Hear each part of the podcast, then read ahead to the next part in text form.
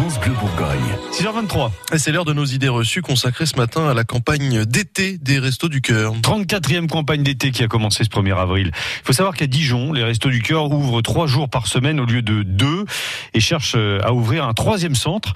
Sophie Allemand, vous avez soumis trois idées reçues sur le sujet au président départemental des Restaurants du Cœur en Côte d'Or. Bonjour Jean-Denis Barrois. Bonjour. Première idée reçue, euh, il n'y a pas besoin de Resto du Cœur en été, car comme on dit, la misère est moins pénible au soleil. Ah oui, mais c'est une idée contre laquelle il faut lutter absolument. Euh, D'ailleurs, il se trouve que depuis deux années, on accueille plus de personnes en été qu'en hiver.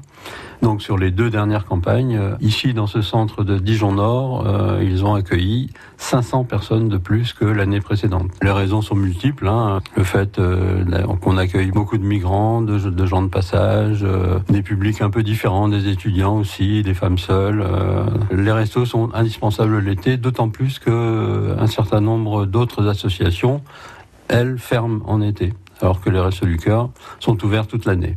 Deuxième idée reçue, il y a déjà assez de bénévoles au sein des Restos du Cœur euh, à Dijon. Il n'y a jamais assez de bénévoles, euh, même si on ne se plaint pas, on fonctionne, euh, on essaie de fonctionner correctement, mais on a toujours besoin de bénévoles pour euh, assurer la relève, pour remplacer les gens qui partent. donc c'est une recherche permanente. Surtout quand il y a une hausse du nombre de bénéficiaires. Oui, bah, des besoins en approvisionnement aussi, des besoins en bénévoles, ne serait-ce que pour renouveler les équipes. Et on a aussi besoin, et ça c'est plus compliqué à trouver, de personnes qui acceptent de prendre des responsabilités.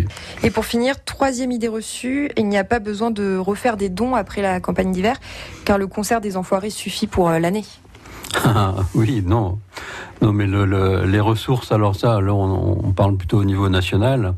Les enfoirés, les ressources des concerts et des, des ventes de, de disques, de CD, c'est en gros 20% du budget total de l'association nationale. Le reste euh, est constitué euh, de quelques subventions, mais surtout, surtout de, des dons, qui représentent 50% du budget de fonctionnement de l'association nationale, qui est à peu près de 150 millions d'euros par an. Merci Jean-Denis Barrois. Je vous en prie, merci à vous. Alors pour résumer, les Restos du Cœur sont indispensables, même en été. hein. Depuis deux ans, vous avez entendu la campagne d'été, même plus chargée que celle d'hiver en Côte d'Or. L'association a besoin de plus en plus de bénévoles pour faire face à la hausse du nombre de, de bénéficiaires. Ça, c'est bien vrai. Et pour finir, les ressources des ventes de disques de CD des enfoirés ne représentent que 20% du budget des restos. Les dons sont donc indispensables à l'association. France Bleu Bourgogne.